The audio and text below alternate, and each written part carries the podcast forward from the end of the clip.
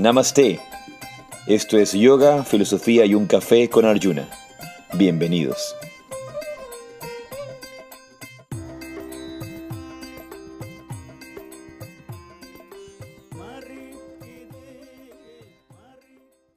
Hablar acerca de que se acerca el retiro. Ya hay personas inscritas en el retiro, tenemos el retiro.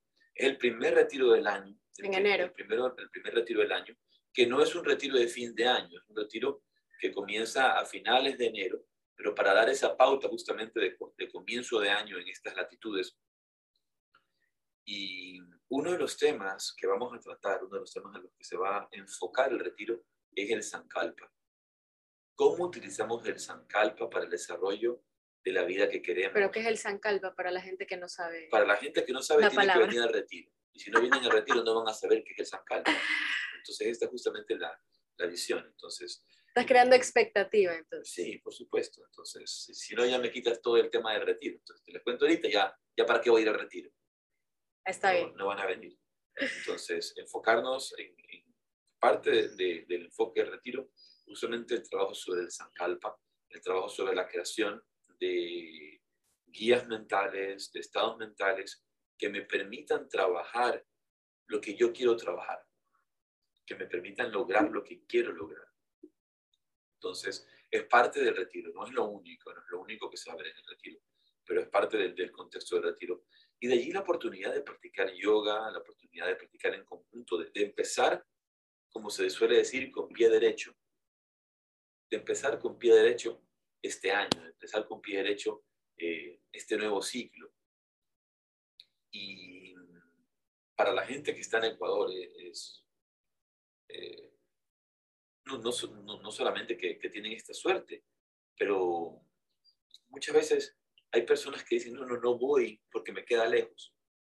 No. Por ejemplo, y yo hago solo una, una, una referencia, ¿no? En el retiro de los Pirineos, que venía, que vinieron, eh, por ejemplo, Ana, Lola, Cata, que vinieron desde Extremadura. Ujú. Si no me equivoco, manejaron como 12 horas, algo así, ¿ah? ¿verdad? Manejaron bastante. Sí. Entonces fueron muchas horas de manejo. Y a veces la gente, el- el- las personas, y, y no, no voy a decir el latinoamericano y el ecuatoriano, pero en general todos, porque en España fue lo mismo. Ellas vinieron manejando desde Extremadura, pero gente de Barcelona que dijo que le quedaba Que muy estaba lejos, lejos, claro. que le quedaba muy lejos. Entonces esta visión de lo que le queda lejos, lo que, lo que es lejos, o lo que es corto, lo que es difícil, todo, todo lo quiero rápido, todo lo quiero inmediato. Así, eh, pero es Todo que lo estamos quiero- en esa, en esa fácil. cultura. Antes, o- imagínate, mi abuela o la tuya o la abuela de quien sea, para ir, para viajar a un lugar tenían que irse en barco y ese, ese viaje duraba tres meses hasta que llegaban. Así que no, estamos como en otro, en otro, en otro momento de la vida en, la- en el que hemos perdido ese, em, esa habilidad creo yo, de, de esperar, la, la paciencia creo que es algo que debemos cultivar y todas las cosas que tenemos a la mano son instantáneas y eso es lo que creemos, ¿no? que todo debe ser como así, rápido.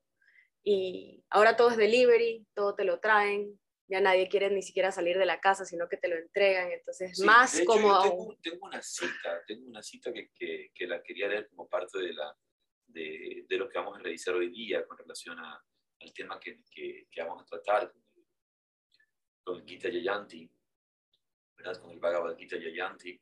Eh, Pero, la, pero quizás se vea un buen momento leerla ahora. Oportuno, Eh, es- sí. Podemos leerla. Tiene que ver justamente con un libro que eh, el padre Javier Meloni, que les recomiendo mucho, se llama El Deseo Esencial. Y es sumamente interesante la visión tántrica del libro. Yo creería que va a ser un texto que va a aportar mucho, por ejemplo, el trabajo sobre Vijnana Vairava Tantra, cuando estemos en, en, en- en septiembre trabajando sobre este retiro en los Pirineos. Va, va- va- a ser un libro que va a aportar muchísimo, porque su, su visión es una visión eh, muy, muy coherente del entendimiento de lo que es en Tantra, o se llama en Tantra el Icha Shakti. Ujú. El Icha Shakti, la energía, la energía del deseo, la energía de la intención. Oye, no hemos empezado formalmente el podcast. Lo hacemos, lo hacemos después. Entonces, y luego dice, eh, dice, en esta parte, justamente hablando de la tecnología y cómo utilizamos la tecnología en este, en este tema, dice, no educan nuestra avidez, sino que la reafirman. Haber experimentado que se puede lograr un resultado inmediato nos torna más exigentes e impacientes, alejándonos de la capacidad de la espera. Y también de la sorpresa y el agradecimiento. es un tema que yo hablo siempre, como del asombro y el agradecimiento. Al disponer de un aparato, exigimos que funcione, exigimos que funcione en todo momento y nos hacemos dependientes de él.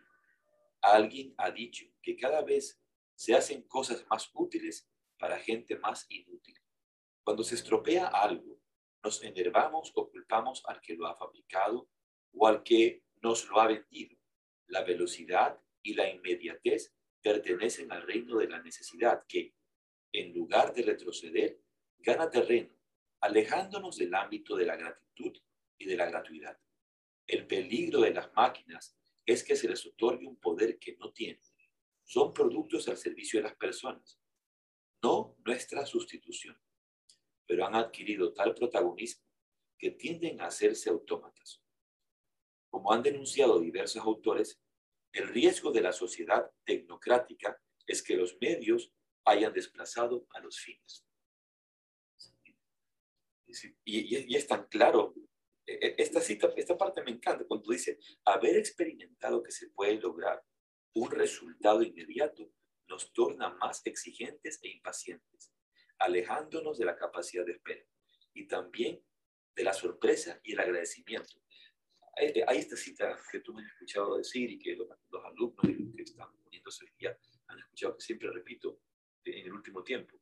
La ansiedad no puede existir donde haya asombro y gratitud. Y él lo está diciendo. Claro, en otras palabras, realmente. Pero sí. Como dice Ramakrishna, los, los, todos los chacales tienen el mismo aullido. Yo no sabía que Meloni decía esto, no tenía la más mínima idea. Pero es, clarísimo.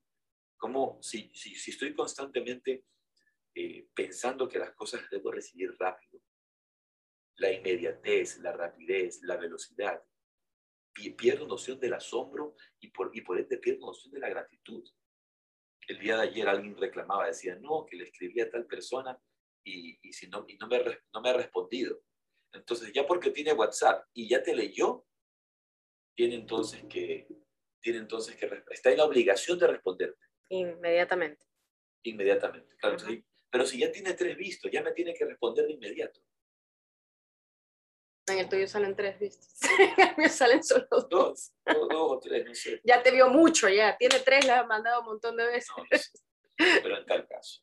Bien, vamos a abrir la sesión oficialmente con, con el mantra de hoy, ¿ok? Así que los invito a ir hacia adentro y conectar con este Shanti mantra.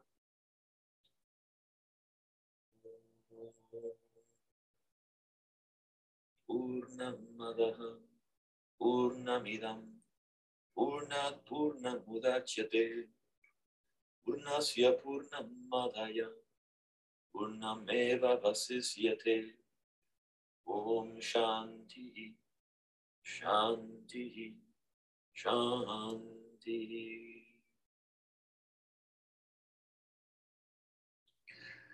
Sabes que yo he elegido ese mantra como mi, mantra de Navidad. de verdad, les, les comento por qué. Porque este, esta idea de Purnam, esta, esta, Purnam está completo, que está lleno. Full, Entero. Fullness. Está lleno, completo, entero, omniabarcante. Es, es, es un mantra que se utiliza mucho para la culminación. Es un mantra que se, se, se utiliza mucho para la culminación. Y este, este mantra de, de, la culminación, creo que tiene una directa relación con Jesús, con Jesucristo, que viene a culminar un desarrollo de la conciencia, que viene a culminar un desarrollo de la raza humana en él. En él. Entonces, no nos hemos presentado oficialmente hoy día porque estábamos conversando con el grupo antes, pero bienvenidos a Yoga, Filosofía y un Café. Yo soy Arjuna Das. Y yo soy Chintamani y esto es Yoga, Filosofía y Café. Entonces, queda bien comenzado con esta visión de, esta, de este fullness, de esta, de esta vastedad y de cómo, por ejemplo, en este caso yo lo estoy utilizando como un mantra de Navidad, de, entender ese desarrollo de la conciencia crística y cómo esa conciencia crística, esa conciencia de Cristo, eh, revela esa, esa culminación, es, es, es el logro y, que algo esté completo y que, esté completo y que la vida esté completa. Entonces, qué bonito. Sí, lo he tomado de, esa, de esa manera en este tiempo. Creo que, creo que Jesús se cumple este, y, no, eso no quiere decir que no se cumple en Buda y que no se cumple en Krishna, por supuesto. Yo, yo, no es que estoy diciendo que no se cumple en Krishna, en Buda, sino que simplemente hablando de Jesús, se cumple este, este purna, este, esta, este fullness, esta plenitud, esta totalidad, esta vastedad que está, está lleno, completo, ¿no? Eh, eso. Y bien, hoy día es el Gita Jayanti. ¿Qué es Gita Jayanti? ¿Por qué le decimos Gita Jayanti? Eh, bueno, Gita eh, se refiere al Bhagavad Gita, pero Gita es canción. Y Jayanti es como el día de la aparición de, de, esta, de esta canción, de este escrito, finalmente, porque pues estaba de forma oral y eh, luego se escribió. Entonces, un día como hoy, que no estamos contando como el, el día martes 14 de diciembre, sino en calendario eh, lunar, em, hoy se celebra el Gita Yayanti. Y justo estábamos conversando antes de, de, entrar aquí al, al, podcast que em, esta, esta esta celebración, que es una celebración que se hace en India. Si, si, lo hacemos, si lo hacemos un poco eh, aterrizado a, lo que conocemos, es el cumpleaños del Bhagavad Gita. es, es cuando fue... Cuando fue Bhagavad Gita's birthday. Ajá, cuando fue develado y escrito, dictado, porque fue dictado, el, el Bhagavad Gita. Y justo estábamos hablando de esto, que mm, en, el, Bhagavad Gita hace ya bastantes años se lo ha querido como hacer accesible mundialmente, no que sea solamente como de, esta cultura en este país, por eso se ha traducido a tantos idiomas, eh, porque es una escritura universal en realidad. Em, entonces que por justamente algunos grupos, por cuestiones de, hacerlo más accesible, em, más global, más, más universal y que la gente lo pueda entender, ha cambiado por, por, con el marketing. Con el marketing le ha puesto, además del Gita Yayanti, que es este, este día de celebración de aparición de esta escritura, eh, como el, el, Día Mundial del Bhagavad Gita. Así, así es como le han puesto, como han puesto el Día Mundial de, pues, de tantas cosas. El Día Mundial del Yoga. El Día Mundial del Yoga. Eso, por ejemplo, Ramiro Calle critica eso. Él dice que eso es una, una chorrada, una, payasada, un disparate. El Día Mundial del Yoga, que el, yoga no necesita ningún día mundial. Y hay tantas cosas, sí, que, que, nos metemos en eso, ¿no? El Día Mundial de tal cosa cada rato, cada instante. creo que el calendario todos los días, o sea, los 365 días del año hay el Día Mundial de algo. Lo peor, que, lo peor es que... Estoy segurísimo. Eh, a las cosas que no son tan importantes las mandan al 21 de junio, como el Día Mundial del Yoga. Ese, en cambio, es mi visión. El día 21 de junio es el Día Mundial del Skateboarding, el Día Mundial de la Patineta. El día, el, día 21 de junio es el Día Mundial de la Patineta. Es Día Mundial del Surf y también es Día Mundial del Yoga. Y ve tú a saber si también es Día Mundial del Trapeador, si es Día Mundial de la Escoba, si es Día Mundial de qué. todo es Día Mundial de todo. O sea, Día Mundial de cada, cada, disparate que se les ocurre. Día Mundial del Trapeador. Sí. Cualquier cosa. Van a hacer cualquier cosa. Entonces, creo que estar poniendo días mundiales sobre algo no, no le quita. Yo, yo me quedaría con el, con el Gita Yayanti, que sea el nacimiento. Gita Yayanti. A mí, además, es que suena más bonito que Día Mundial del Bhagavad Gita. Suena más bonito sí, yo Gita Yayanti. bueno, y ahora, hay una cosa interesante, ¿no? Cómo, cómo el, se supone, y, esta, y cuando digo se supone, estoy dando, obviamente, apertura a, a la discusión, apertura al diálogo, apertura a las tradiciones, apertura a las leyendas, ¿verdad? Eh, y se dice, ¿verdad? Por ejemplo, en la leyenda dice que Vyasa es el que, el que escribe el Bhagavad Gita. Ahora, sepamos que Vyasa, y eso es algo importante de conocer cuando, tienes este término, Vyasa no significa, no es un nombre, Vyasa significa compositor. eh, escribán. Vyasa, Vyasa es una persona Compilador. que escribe, un, copila, un compilador, ¿verdad? Es, es un, es un título, es como una profesión, Ajá. eso significa Vyasa. Entonces, si, si el- para muchos autores, eh, tanto el Bhagavad Gita como los Vedas, eh, como los Brahma Sutras, distintos textos antiguos que son, dicen que son de autoría de Vyasa. Claro. Por ejemplo, los Puranas, ¿no? que son de autoría de Vyasa. Yo no digo que no, ¿no? Pero para muchos autores eso es improbable, porque para que Vyasa hubiera escrito todos esos libros, tendría que haber tenido miles de, miles de años. Ahora, pero cuando vamos hacia el mundo del yoga, sabemos que esas cosas son posibles. Sí, pueden ser, claro.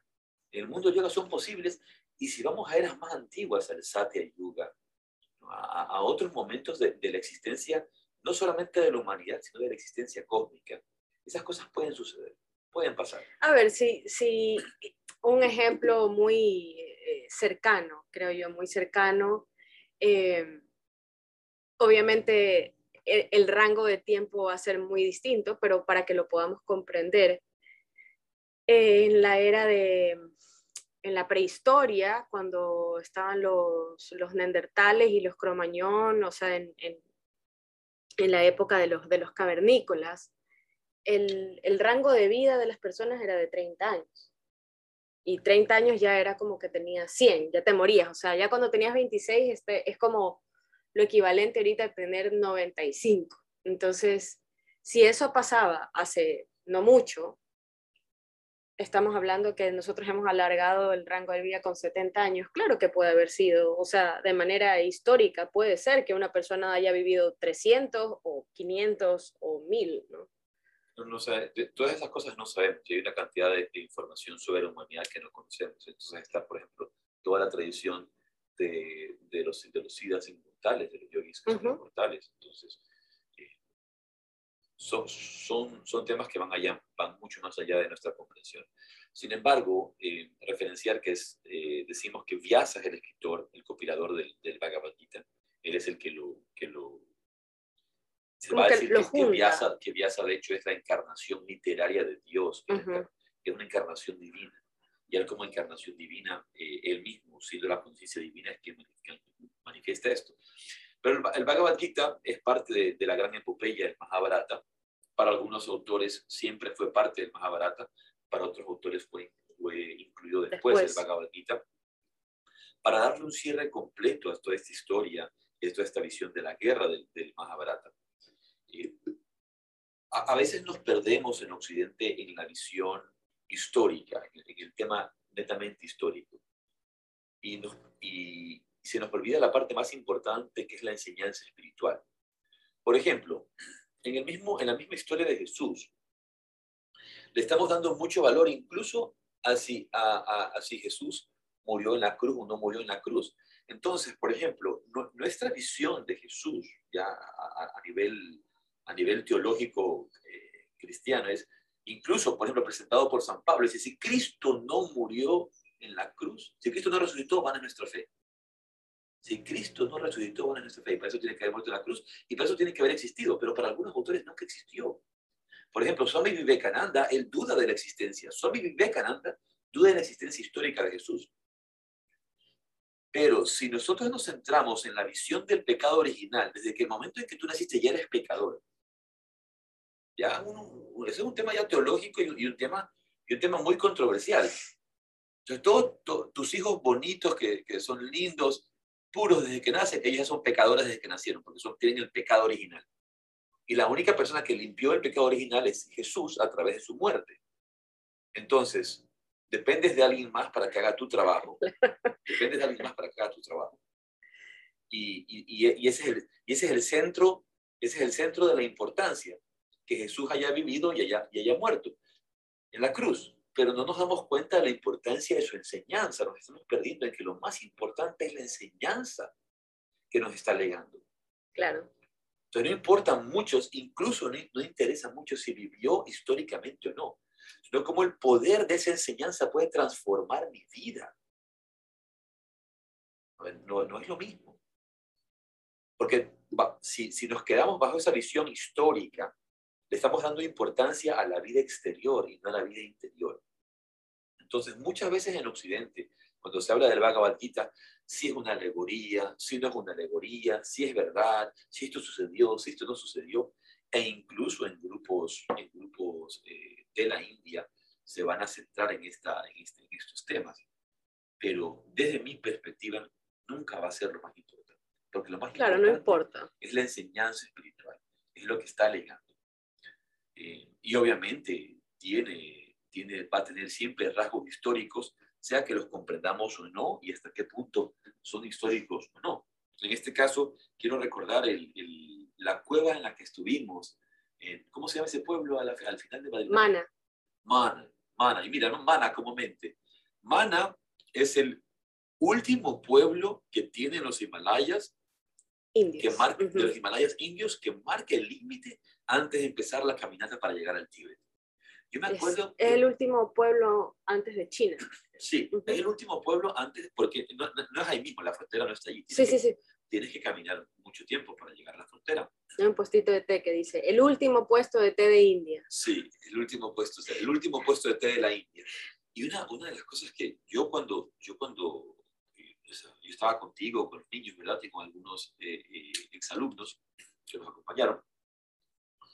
Mientras estábamos allí, yo sentía que estaba en el, en el, en el fin del mundo. Era como que estaba en el fin del mundo. Era una sensación de que, de que de aquí en adelante ya empezaban esferas y otras dimensiones. Esa era mi sensación. Y meditamos en esta cueva, en la cueva donde, donde dice la tradición que Vyasa Le dictó. le dictó a Ganesha. Ustedes han visto, a, toda- a todos los, los que nos acompañan, han visto que Ganesha, Ganesha tiene, tiene un, un Un colmillo que está roto. Él tiene, Ganesha tiene dos colmillos, pero un, un colmillo de Ganesha está roto. Porque se supone que Ganesha rompe ese colmillo para convertirlo en un bolígrafo, para convertirlo en una pluma, para mojarlo en tinta y escribir el Mahabharata, escribir el Mahabharata, escribir el Bhagavad Gita con ese colmillo. Ese colmillo se convierte en su bolígrafo. Y, y yo recuerdo la meditación que tuvimos en ese sitio. Imagínate una cueva. ¿Qué, qué, qué, qué número de cumpleaños del Bhagavad Gita es hoy? 5158. Imagina, ¿no? Estamos hablando de que en la tradición de la India tiene más de 5.000 años el Bhagavad Gita. Entonces, si esto fuera así, estamos hablando que esta cueva, donde, donde marca la tradición de que Vyasa meditó, de Vyasa meditó, donde Vyasa eh, eh, compartió el Bhagavad Gita y compartió el Mahabharata, tiene 5.000 años de antigüedad. Sentados en esas cuevas, yo, yo recuerdo sentado en esa cueva, la profundidad de esa meditación. Y yo no sé si tú recuerdas bien, pero había una Yo te voy a decir lo que yo había recuerdo. Una, había una yogini, había una yogini, una, una mujer monja, una swamini, era swamini yogini, estaba meditando también. Y fue una meditación muy, muy hermosa, muy, muy bella. Y, y fue un momento muy bonito el hecho de poder estar allá y, de, y de, de palpar. ¿no? ¿Cómo, ¿Cómo iba a saber yo que un día íbamos a estar hablando del, del Gita Yayanti y, poder contar que estuvimos Sí. en el mismo sitio? Yo justo estuve buscando las fotos ayer. Las estaba buscando porque yo tengo unas fotos de, de haber estado, claro, yo estaba, mi perspectiva es otra. La tuya es de adentro de la cueva y la mía es de afuera, porque yo estaba con Bindu. Entonces, eh, yo tengo en cambio, tú tienes el recuerdo de tu meditación adentro y yo tengo el video de Bindu bailando afuera del, del coso del té, de la tienda de té, porque había música y Bindu baila en todos lados. Entonces yo estaba era cuidando a Bindu. Lucas entró contigo, luego salió, pero yo me quedé afuera viendo a Bindu bailar, viendo a Bindu bailar afuera del lugar del té. hay un perro, si no me equivoco. No sé, Creo que lo estaban eh, cogiendo el perro también. pero fue muy chistoso. Claro. Lindísimo el lugar, la, la caminata hermosa, este, realmente un lugar al que si no fuera por cómo se llega, no a Mana exactamente, sino para, para llegar a Badrinat, todo el, todas las curvas y los montones de horas y las carreteras por donde tenemos que viajar, lo repetiría un, un montón de veces, pero es tan, es, es más o menos ardua la, la, llegada a Badrinat y luego de Badrinat, creo que donde fuimos, eh, Manas queda fuera de Badrinat, algunos kilómetros y luego hay que caminar bastante. Esa caminata estuvo bien bonita. Una... no, no, no, no, es caminar bastante, es una caminata. Es que acuérdate que yo iba con vino. Claro, yo también, Entonces... yo también, porque yo los cargué en Sí, sí. Entonces, para mí todas esas caminatas son diferentes. Es, fue un poco pesado, pero sí. Badrinat es un lugar con mucho, mucho, mucha fuerza espiritual, mucho poder espiritual. Y, y, es, y es, realmente un lugar maravilloso, que no, no me cabe la más es hermoso, duda que sean estos lugares para poder conectar con esta energía y poder transmitir este, este, este conocimiento. Entonces, una de las cosas que, creo que, que, vale recalcar es la importancia. Yo a veces digo, no puede ser posible que una persona se llame a sí mismo profesor de yoga y nunca haya leído el Bhagavad Gita. No tiene ningún sentido ser un profesor de yoga y nunca haber estudiado el Bhagavad Gita. O, no, o siquiera haberlo leído. O no haber estudiado y leído el Yoga Sutra. Claro. Entonces, estamos hablando de que si tú enseñas... Textos básicos. Enseñas yoga, no pilates, no gimnasia, no crossfit. No bailoterapia. Yoga. Estás enseñando yoga. Si estás enseñando yoga, debes conocer el texto más autorizado del yoga, que es el, el Bhagavad Gita. Es, es, es imprescindible. O sea, esa importancia del estudio espiritual, esa importancia de, del estudio, de la lectura. Empecemos por ahí por, por, la lectura. Creo yo que es algo que ya, ya fuera de que si son escrituras o si son textos sagrados, eh, yo creo que la lectura es algo que hay que eh, inculcarle a los niños, a los jóvenes, y ahora justamente con todo esto que estabas diciendo de, de las máquinas que tenemos alrededor, lamentablemente muchos trabajamos con ellas, entonces pues tenemos que estar en el celular, tenemos que estar en una computadora, en un ordenador, en una tablet. Eh, perdemos, perdemos pues el tiempo en todo esto de aquí y, no, nos, no nos enfocamos también en leer y en hacer a los niños que lean, porque si tienes un teléfono todo el rato, eh, si tienes una tablet todo el tiempo, entonces también, pues allí ya, ya... Yo lo decía en el grupo, yo lo decía en el grupo de, si no me equivoco, lo decía en el grupo de la dicha de meditar la semana pasada. O sea, yo soy old school. Para mí leer en para mí leer en una computadora, para mí en Kindle. en un Kindle, leer en un iPad, realmente eh, no es una sensación placentera, no es algo que me gusta hacer. Me gusta leer y si tengo que leerlo, por ejemplo, ahorita estoy leyendo unas cosas porque no las tengo a la mano aquí donde estamos, acá en, en no las tengo a la mano, las tengo todas en, el departamento, en la ciudad de Guayaquil. Pero las tengo que leer en, computadora, no me queda más. Pero, pero para mí es tan importante tener el libro, tener, los libros. Eso es esencial. Mira, como dice Jorge Luis Borges, uno no es lo que es por lo que escribe, sino por lo que ha leído. Repítelo. Uno no es lo que es por lo que escribe, sino por lo que ha leído. No todos somos escritores, pero todos podemos ser lectores. Entonces, tú te formas realmente, aprendes, eh, expandes tu mundo, expandes tu mente, expandes tu espíritu, leyendo, y también depende de lo que leas, ¿no? Porque podemos leer puras... Eh, sí, esta me gustó personalmente porque de pronto no es así como tan literaria, tan filosófica, pero dice, los libros son el mejor viático que he encontrado para este humano viaje, de Michel Equent de Montaigne. Los otros son, los libros son el mejor viático que he encontrado para este humano viaje es esencial, la lectura es esencial. Y sobre el Bhagavad Gita creo que también tienes unas citas que creo que es importante leerlas. De allí la importancia de este libro, de, allí la importancia de, este texto, de allí la importancia de esta enseñanza que, que es eterna, que siempre, que siempre va a estar actualizada. No importa que se haya escrito hace 5.000 años o que se haya escrito hace 1.000 años o que, o que se haya presentado para algunos autores, dice que son simplemente 200 años antes de Cristo. Cuando algo, cuando algo revela ese poder, es atemporal. No, no, no, no es, no es porque sea hoy. Es desde siempre y para siempre. Así es, eso es clásico. Es atemporal, ¿no?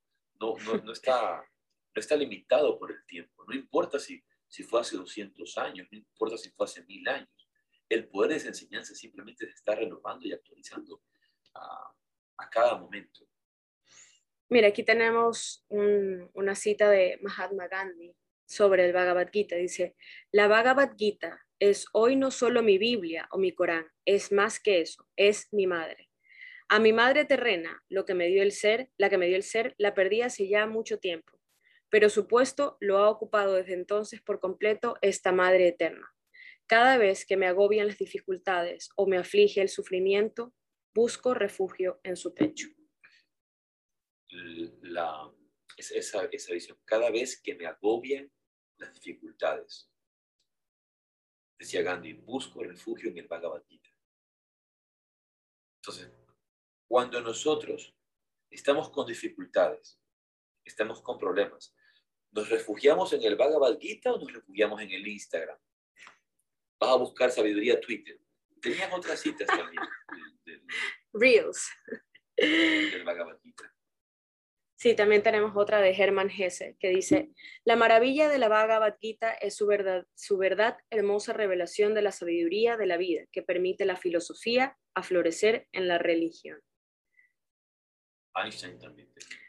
Cuando yo leo el Bhagavad Gita y reflexiono acerca de cómo Dios creó este universo, todo lo demás parece tan superfluo. Así que para que veas que mucha gente eh, de diferentes religiones o que no tienen religión eh, en la literatura, o sea, hay mucha gente realmente que, que ha acudido a, a, este texto, que lo estudia, que lo lee, que es parte de, de su vida. Yo creo que muchas veces nos confundimos con esto, ¿no? No, es que yo soy, yo soy católico, yo leo la Biblia. No, yo soy este, musulmán, yo leo el Corán. Y en realidad creo que son, son textos universales. No tienes que ser de una religión para leerlo o de, de, una, de una cultura para poder leerlo, tratar de entenderlo, estudiarlo. A mí me encanta el Bhagavad Sí, la verdad es que y, hay y, hay diversas traducciones. A veces uno se pregunta qué, cuál, cuál, sería la mejor traducción, cuál sería la mejor.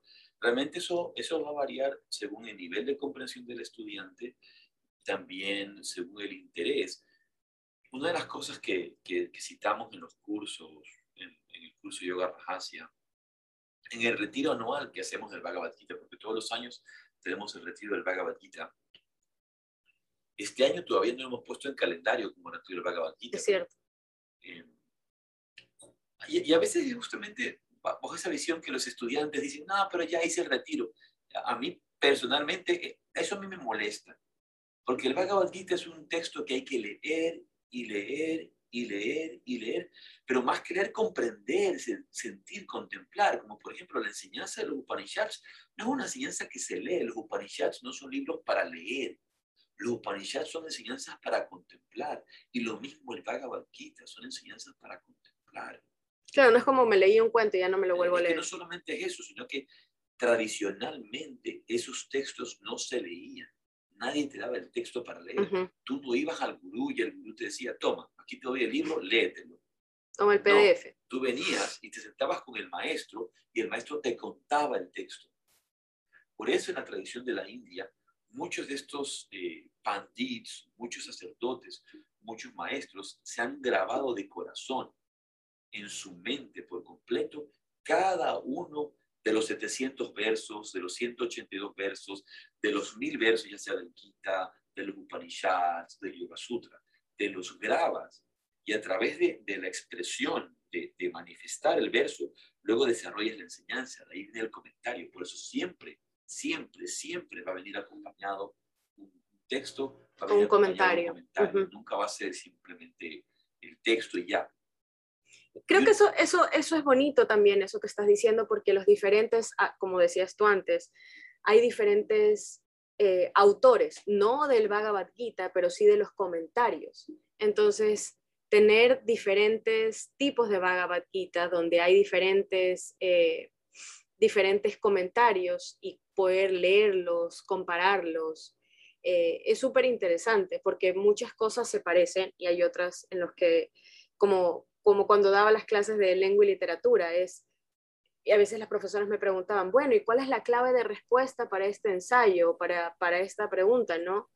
Eh, y era así como, no, no existe una, una clave de respuesta, porque cada uno va a tener una interpretación diferente o va a haber encontrado de pronto eh, algo que el otro no encontró, va a haber entendido algo que la otra persona no comprendió, va a tener otra perspectiva. Entonces, es, es, es relevante tener, si es que a uno le gusta esto, tener diferentes tipos de Bhagavad Gita con diferentes eh, autores que tienen distintos comentarios, ¿no? a ti tú tienes algunos, tenemos algunos en casa. En casa tenemos varios Bhagavad Gitas.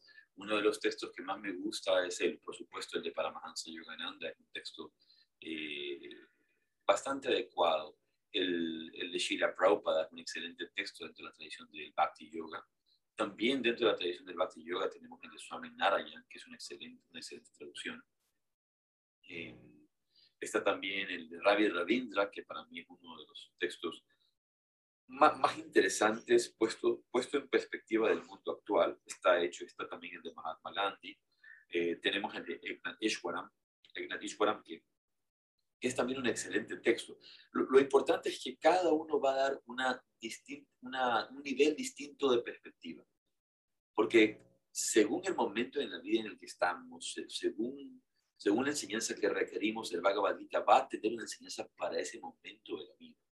Entonces, no, no hay necesariamente una visión de decir, esta está mal, este, este, este, está bien, como esta, esta visión de separar entre lo bueno y lo malo que tenemos mucho en Occidente sino de cómo estos distintos, estos distintos textos van a aportarnos a nuestra vida en distintos momentos, esos distintos comentarios o estas distintas visiones de la interpretación de un versículo, que en general siempre, siempre, porque el Bhagavad Gita, texto espiritual, siempre va a estar enfocado en el desarrollo, en el desarrollo. ¿Qué pasa, por ejemplo, si tú, si tú te lees un, un texto como este sin comentario? ¿Tú crees que la gente lo entendería? En general nadie entiende y, no, y no solamente, no, yo le doy más importancia que al comentario al maestro, porque es en el maestro que, eh, la persona que te va a explicar, que te va a guiar, que te va a, ayudar a, a, entender el texto y luego también el comentario. Porque no siempre, no porque tengo un comentario quiere decir que entiendes lo que dice el comentario. No, no entiendes ni el versículo ni el comentario. Eh, Necesitas. Algo que no me quisiera olvidar, no me quisiera olvidar, es el que decía que no hay, que yo tenía notado, que no quiero, no quiero que la gente mm. confunda esos términos, como por ejemplo, a veces cuando la gente lee mucho o estudia mucho, y, me sucedía, por ejemplo, en, las sangas en Barcelona, por ejemplo, a veces decían, no, no, es que es, es un ñana yoga, es, es un ñana yoga, como ñana yoga, porque estudia mucho y lee mucho es ñana yoga. Eso no es ñana yoga, hay una confusión. El ñana yoga no tiene que ver con leer textos, no tiene que ver con estudiar. Jnana Yoga no es eso. Entonces, para, para todos ustedes los que nos están escuchando, sáquense de la mente que Jnana Yoga es leer, que Jnana Yoga es filosofar. Eso no es Jnana Yoga. Ese no es el yoga del conocimiento, ese no es el yoga de la sabiduría. No, por, por, por ningún lado. ¿no? De hecho, por ejemplo, si vas a comparar entre las tradiciones de Jnana Yoga y las tradiciones de Bhakti Yoga, toda tradición del yoga y sobre todo del bhakti exigen mucho estudio. Estudio, sí, eso iba a decir yo. Estudio, lectura. Tú ves, por ejemplo, los, los textos teológicos de la tradición Bhagavata, de las tradiciones del bhakti, son sumamente importantes. El Bhakti Rasamrita, eh, Bhakti Rasamrita Sindhu, por ejemplo, o, o los Bhakti Sandarbhas. Hay una cantidad de textos importantísimos de altísima filosofía, de altísima filosofía, de altísima teología, que se estudian en las tradiciones de Bhakti. Entonces la gente dice, ah, no, Bhakti Yoga, es porque canta es Bhakti. Eh, es que él canta y se pone con, con los, los cantaritos. Y yo, yo, soy, yo soy muy Bhakti. Entonces hoy día nosotros hacemos definiciones porque a ti te gusta leer, entonces dice que eres ñana yoga. Ah, yo soy ñana, yo soy más ñana yoga Bueno, porque, pero porque eso- me gusta leer. Ah, Y como, y, y- pero, pero, pero espérate, y si no me gusta hacer nada, o sea, hacer nada, ni leer, ni, ni estudiar, ni leer, ni nada, eso, yo soy karma yogi, yo, yo a través de la acción. ¿Qué acción? ¿De qué hablas? Luego, eh, soy ñana yoga porque, porque leo y no hago, porque no hago hatha yoga, porque no hago hatha yoga y leo, entonces ya soy ñana yoga. Entonces hay una, una confusión. Eres vago, ¿eh? Hay una, hay una confusión. No, tú no haces nada. No, no, no haces nada. Haces, haces lo que se te ocurre. Para eso se requiere la guía de un maestro que te dice por aquí. Y obviamente lo apoyas con estudio. ¿no? Tampoco Claro. podemos confundir este término swadhyaya en el Yoga Sutra. ¿no? Dicen en el Yoga Sutra. Ah, swadhyaya, eso quiere decir que hay que leer las escrituras. Leer las escrituras tampoco es swadhyaya. No, Eso, eso- no es swadhyaya. Swadhyaya se refiere a la, swa es el ser, a- la exploración del ser. Swadhyaya, si, si por alguna, algún- alguna traducción va a tener es concentración. Swadhyaya. ¿Por qué? Porque es llevar la mente hacia el ser, lle- llevar toda, toda tu atención hacia, hacia la plenitud del ser, hacia adentro. Entonces no hay que confundir esta- eh, estos, estos términos. No, no, leer libros no es jnana yoga y tampoco es swadhyaya. Puede ser parte de un- del proceso, sí, pero no confundamos esos términos Claro. porque eso, eso, eso es otra, otra cosa. Ahora, eh, nos quedan unos minutos, hablar acerca de, de un poco de- del Bhagavad Gita en sí y cómo, cómo el, el, el, el, centro de la enseñanza del Gita se lo da alrededor de una batalla. Entonces, a veces, por ejemplo, nosotros eh, tenemos todas estas ideas de ahimsa, de no violencia, de, de- lo que hay que, de lo que hay que hacer y de cómo me debo de comportar. Y si vas al Bhagavad Gita, lo que Krishna le dice en el Gita es, eh, mata, pelea, manda pelea. Y, y, y, y si te matan, te matan, y si te mueres, te mueres. Y si matas, matas, es parte de lo que tienes que hacer. Ahora, y ahí es donde no podemos quedarnos solamente en, el, en, el, en la visión del símbolo, porque no es solamente un símbolo. Este- Esta batalla de Kurukshetra se da, hay, hay un lugar histórico que marca, Tenemos que ir ahí. que marca la batalla de Kurukshetra, donde se, donde se dio esto, que a, a algunos kilómetros eh, a las afueras de Delhi, donde se lleva a cabo esta Ujú. batalla. Y en el marco de esta batalla se desarrolla el Bhagavad Gita.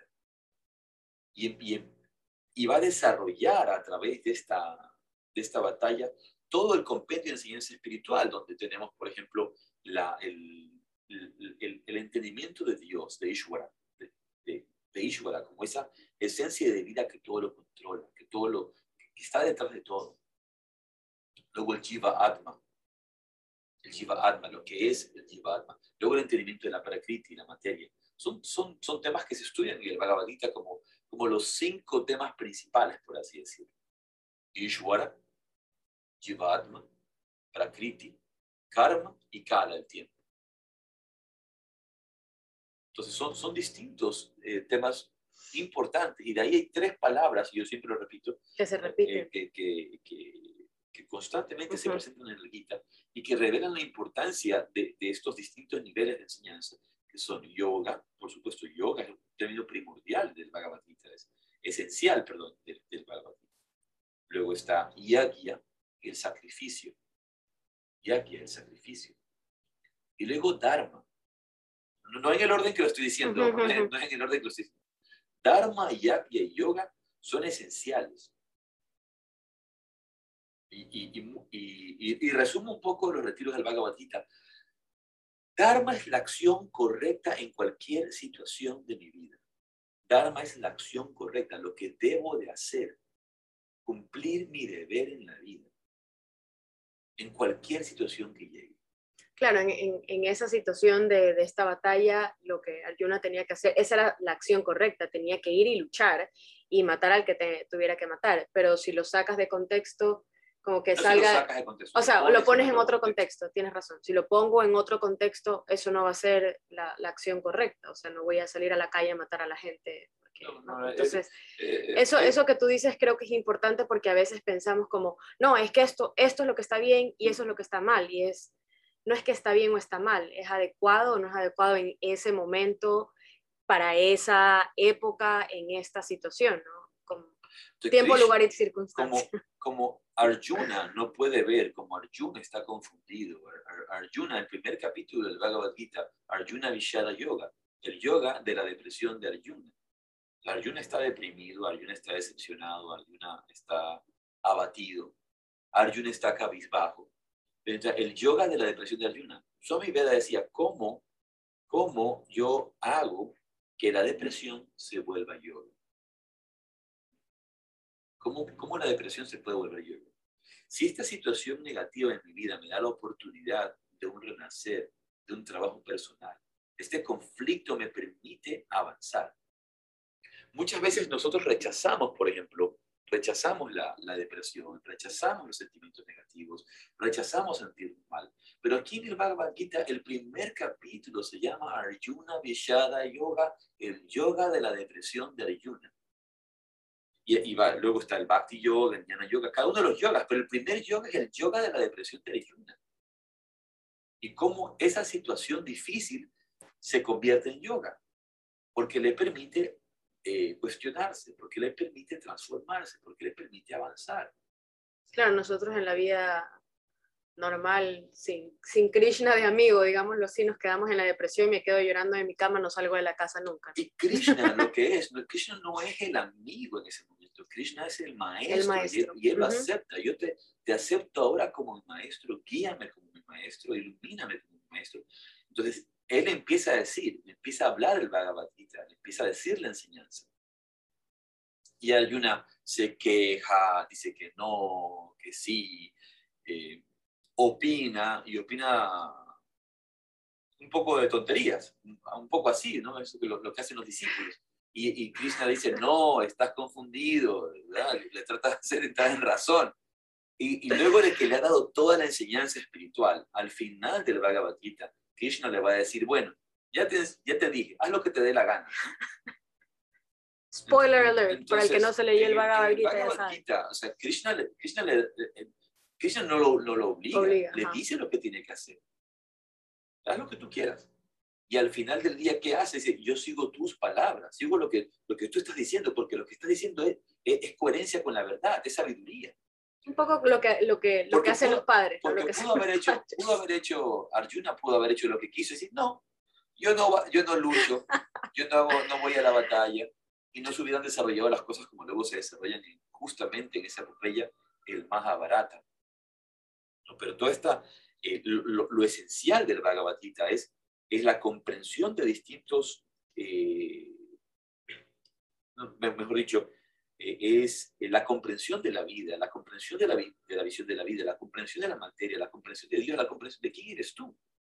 Por ejemplo, en este tiempo, es un tiempo en el que nos están dando, nos, hacen dar miedo con la enfermedad y con la muerte. Todo es como, todo todo el mundo está con miedo a morir. Krishna, en cambio, en el Bhagavad Gita, Arjuna tiene miedo de matar, tiene miedo de que otros mueran y tiene miedo también de morir, por supuesto.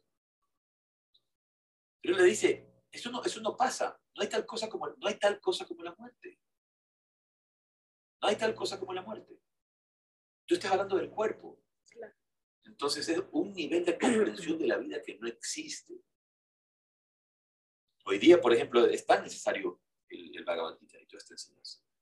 Como dice, como decía Bindu, alguna vez que estaban saliendo esas noticias, ¿no? De la enfermedad y no sé qué, y que la gente estaba preocupada, y Bindu en la mesa dice, ¿Y por qué están tan preocupados? Ya, pues si te mueres, como hay dos opciones. O reencarnas o ya no regresas nunca más a este planeta, a este universo. Entonces, ¿por qué están tan preocupados? Todas las noticias salen lo mismo, ¿no? ¿Por qué? ¿Por qué? Justamente porque han llevado esta visión de, de, pensar que la vida es esto que tienes en este instante, nada más este cuerpo, de, de sentir esa vida separada, de sentir una vida separada de la vida una vida en la que no hay la visión de la unidad, una vida en la que no hay coherencia, una vida en la que no hay el entendimiento de la vida, en la que nos han vendido una, una, visión de, de, algo bueno y algo malo, algo agradable y algo desagradable. Cuando simplemente es... Y, y, y, lo único que yo quiero en mi vida es lo que, lo que yo siento que es bueno, lo que yo creo que es agradable, lo que yo creo que es cómodo y lo que yo creo que es vida. cuando todo lo que sucede es parte de la vida.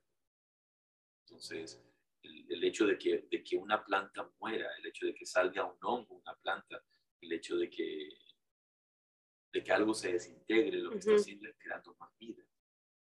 Y sigue siendo parte de un gran espectro que es la vida. Claro, es como, entonces, creo que estamos como muy enfocados así en, en, nosotros, en un puntito muy chiquitito, pero si damos algunos pasos para atrás y hacemos como...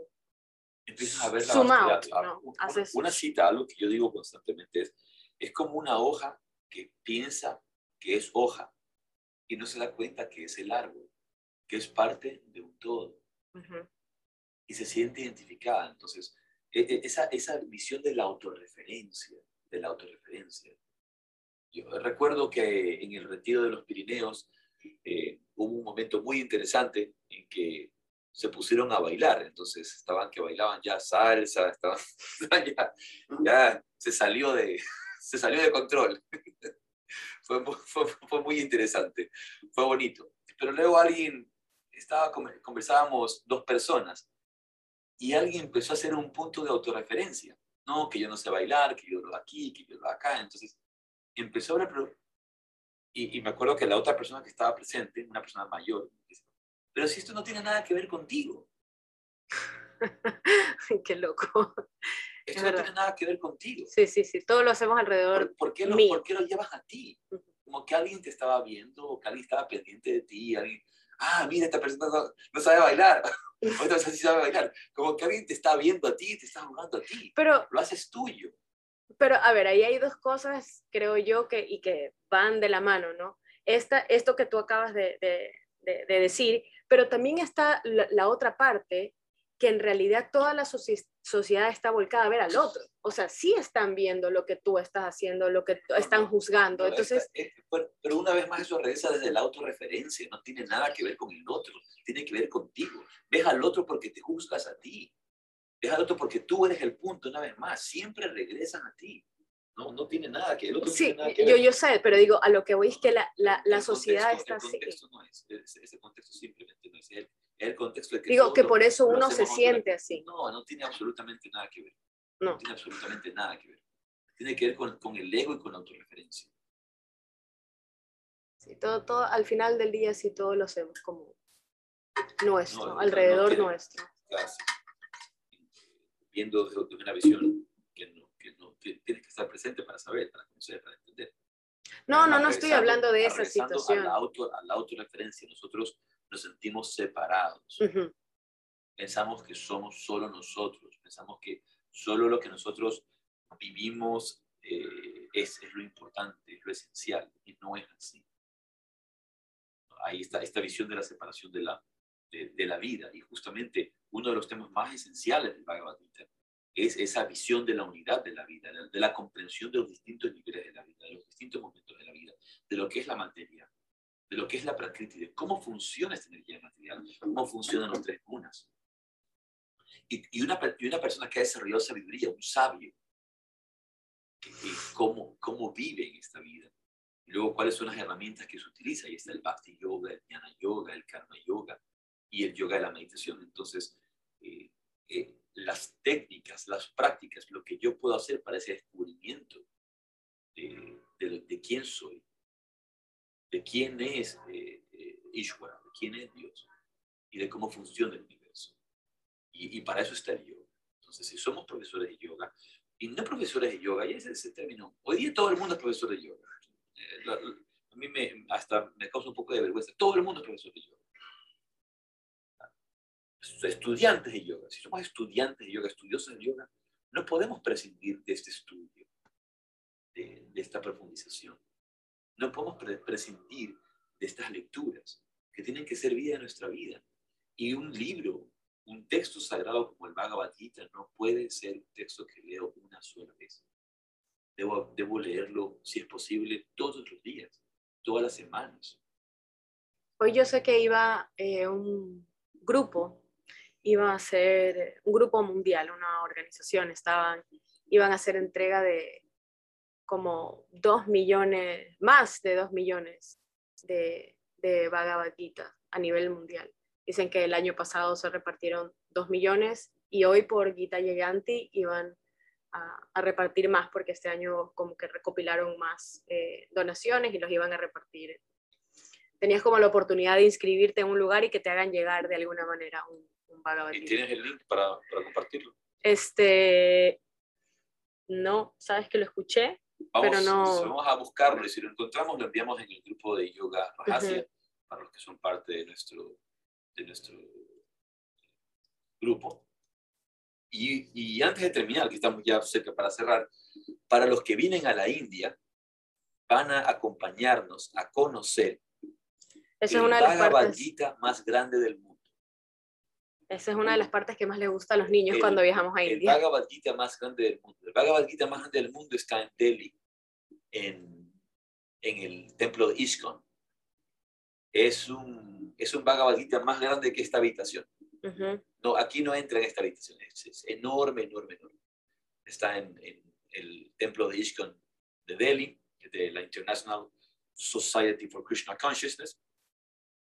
Y y es muy bonito. Y cada vez que vamos, nos regalan el Bhagavad Gita. Entonces, yo tengo colección de Bhagavad Gita que me regalan allí en, en Ishko de la versión. Pero, chiquitos. Son chiquitos, pero en inglés. Así que, bueno, igual lo pueden tener y aprender inglés para leer. Así que, ¿algo más que, que, puedas comentar eh, antes de despedirnos de este Justamente acabas de nombrar el, el, viaje a la India, que ya, bueno, es ahora en, en marzo, no lo dijimos al comienzo del, del podcast. Em, tenemos ya casi cerrado el, grupo, pero siempre aceptamos eh, las últimas personas que se quieren inscribir. Justamente esta semana ya vamos a armar la reunión para, para, con, los, con los viajeros nuevos que tenemos, eh, darles ciertas indicaciones. Eh, así que, por favor, si se quieren venir, ya saben que ese viaje, ese, esa peregrinación, porque no es un viaje... es una peregrinación, realmente es una peregrinación que nos lleva a lo más profundo de la, a la conexión con, con, lo más íntimo y a la conexión con la tierra madre del yoga y con la esencia del yoga. Yo, ayer hablaba con, con mi amigo Gopinath en el Mugir Mandir y él decía, ese servicio que, que tú haces a la me decía, el hecho de poder traer gente aquí a la India y que puedan, que puedan conectar con esta enseñanza, que puedan descubrir lo que realmente son, dar una conexión más profunda con la espiritualidad, con, la, la, esencia de la espiritualidad que se vive con tanta fuerza en la India. es, un es un gran servicio, decía él, porque en este mundo, en ese instante, todo el mundo está con miedo de que si se muere, si no se muere, si se enferma, si no se enferma. Están eh, hipnotizados, están eh, viviendo desde la ilusión sin, sin nada que les abra los ojos, sin tener la oportunidad de venir acá, les va a abrir muchísimo los ojos. Qué, qué bonito que, que puedas hacer este servicio de esta gente y, y, qué beneficiados todos aquellos que te acompañan. Estaba muy contento. Yo ya le quería cerrar el teléfono porque tenía que cerrar, pero me estaba dando palabras muy inspiradas.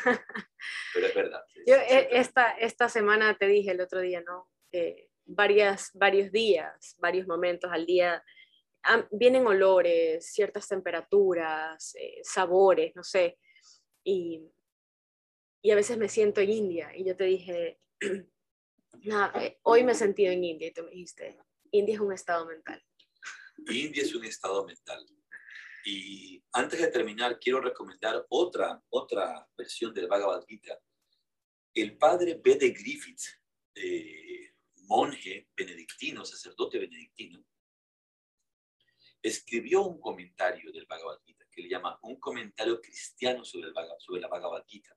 Este libro se llama Rivers of Compassion, Ríos de Compasión. No sé si existe en español, en castellano no sé si está, pero en inglés es realmente un libro maravilloso, o una excelente traducción del Bhagavad Gita y de alguna manera le da su toque de visión eh, un poco más crística, pero también universal, porque este B. de Griffiths era también un yogi igual que el padre Dávila, siendo católico, eh, estando dentro de la iglesia de Cristo, eh, tiene esa conexión tan profunda con, con, la espiritualidad, con las raíces de la espiritualidad. Así que les recomiendo ese texto que pueden buscarlo y estudiarlo.